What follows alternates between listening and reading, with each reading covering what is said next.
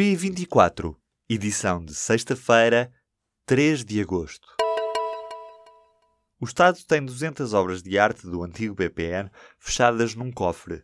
O conjunto de peças que sobrou do caso dos Miró conta com trabalhos de Sousa Cardoso, Vieira da Silva e Paula Rego, obras que estão há 10 anos sem poder ser vistas e que agora estão à venda.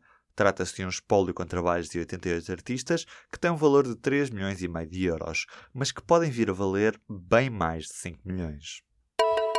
O Ministério Público pediu que a suspensão da pena de prisão de Salvato Trigo dependa da entrega de dinheiro a uma instituição de solidariedade. O reitor da Universidade de Fernando Pessoa está acusado de desvio de fundos e no recurso garante que houve erros na apreciação da prova.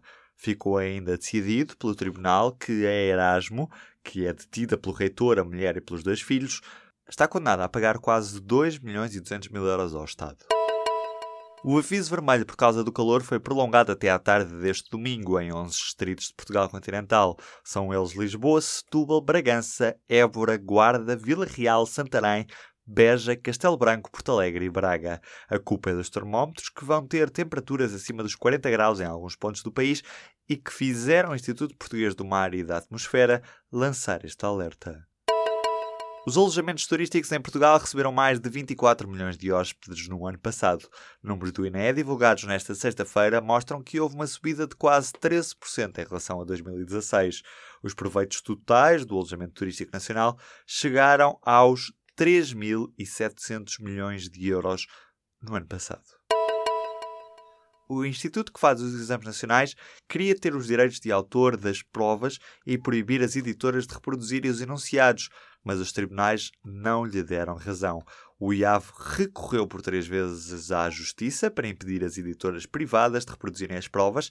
A razão foi dada às editoras e o próprio Ministério da Educação já deu o assunto como resolvido. O Ministério do Planeamento e Infraestruturas usou o Twitter para fazer o anúncio de 58 km de obras na linha do Douro, mas só 16 estão em execução, de caída ao Marco de Canaveses.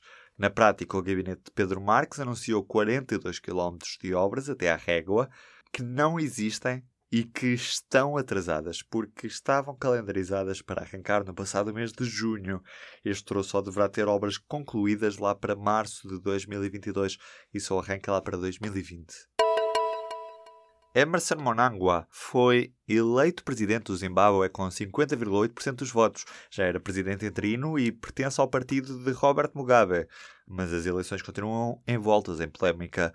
O Movimento para a Mudança Democrática, que foi derrotado com 44,3% dos votos, diz que não reconhece os resultados destas eleições. Houve também 11 mil votos rejeitados pela Comissão Eleitoral.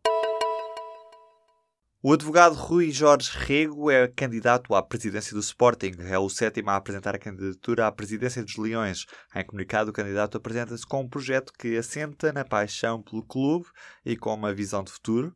Diz que o presidencialismo não faz sentido e que é preciso devolver a autonomia a todos os órgãos sociais do clube. As eleições no Sporting estão marcadas para 8 de setembro.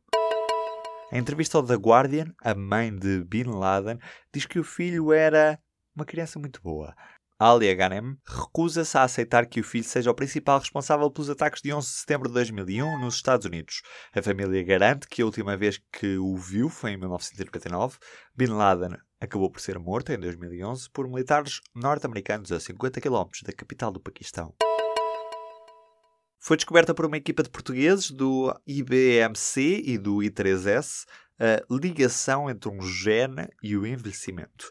À pergunta de porquê é que a pele envelhece e porquê é que com o envelhecimento perde a capacidade regenerativa, a resposta pode estar no gene FOXM1, que reposto poderia funcionar como uma espécie de elixir da juventude.